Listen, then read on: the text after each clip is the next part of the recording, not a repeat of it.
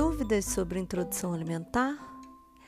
Todos nós tivemos, temos ou teremos alguma dúvida sobre esse assunto. Afinal de contas, o nosso bebê está em introdução alimentar desde os seis meses até 24 meses. Então, como não ter dúvida sobre algum assunto? Então, é por isso que eu estou aqui. Vou tirar todas essas suas dúvidas nos podcasts. Meu nome é Gisele, sou nutricionista, doutora em ciências nutricionais e autora do blog Maternutri. Vem comigo! Dúvida sobre a água é muito importante.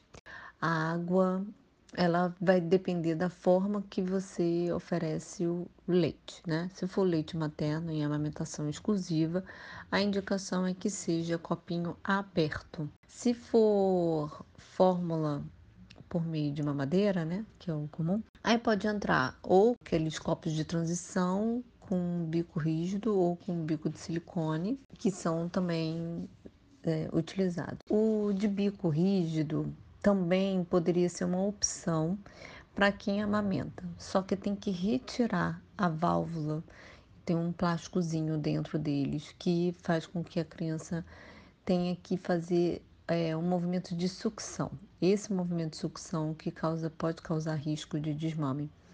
Então, retirar essa válvula dentro e aí a água você vai controlar escorrendo lentamente devagar na boquinha dele.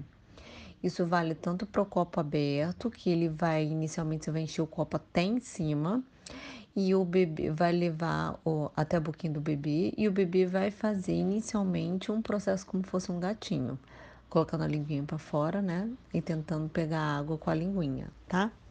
Evite de escorrer é, a água diretamente na boca do bebê no, nesse início. Deixa que ele vá para poder entender como funciona. Depois você pode ir escorrendo um pouquinho dessa, dessa água aos poucos na boquinha dele, mas é de golinho em golinho, porque senão ele pode se afogar. Nunca deixar o copo na mão do bebê que for oferecer ou no copo rígido sem a válvula, que vai escorrer a água direto, e nem o copo aberto, porque o bebê pode se afogar, ele pode causar um engasgo ali, isso é perigoso. Então, sempre no controle, segurando o copo para ele. Os copos de transição de bico de silicone, é, que é anti-vazamento, por exemplo, esse aí não precisa se preocupar, porque ele vai ter que fazer um processo de sucção. Então, por isso que eu indico para quem está fazendo uso de fórmula em mamadeira. Outro copo que existe é um copo de 360.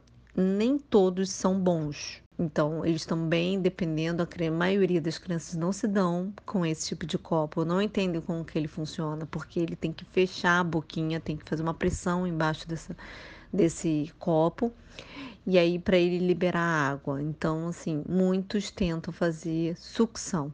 E aí, por isso também pode acabar não sendo, não sendo bacana. E também eles demoram a entender como funciona a dinâmica desse copo. Eu acho que se eu tiver que colocar aqui para vocês qual copo melhor é o copo, primeiro, o aberto, para quem está amamentando, o primeiro copo aberto, o segundo o copo de bico rígido sem a válvula de silicone.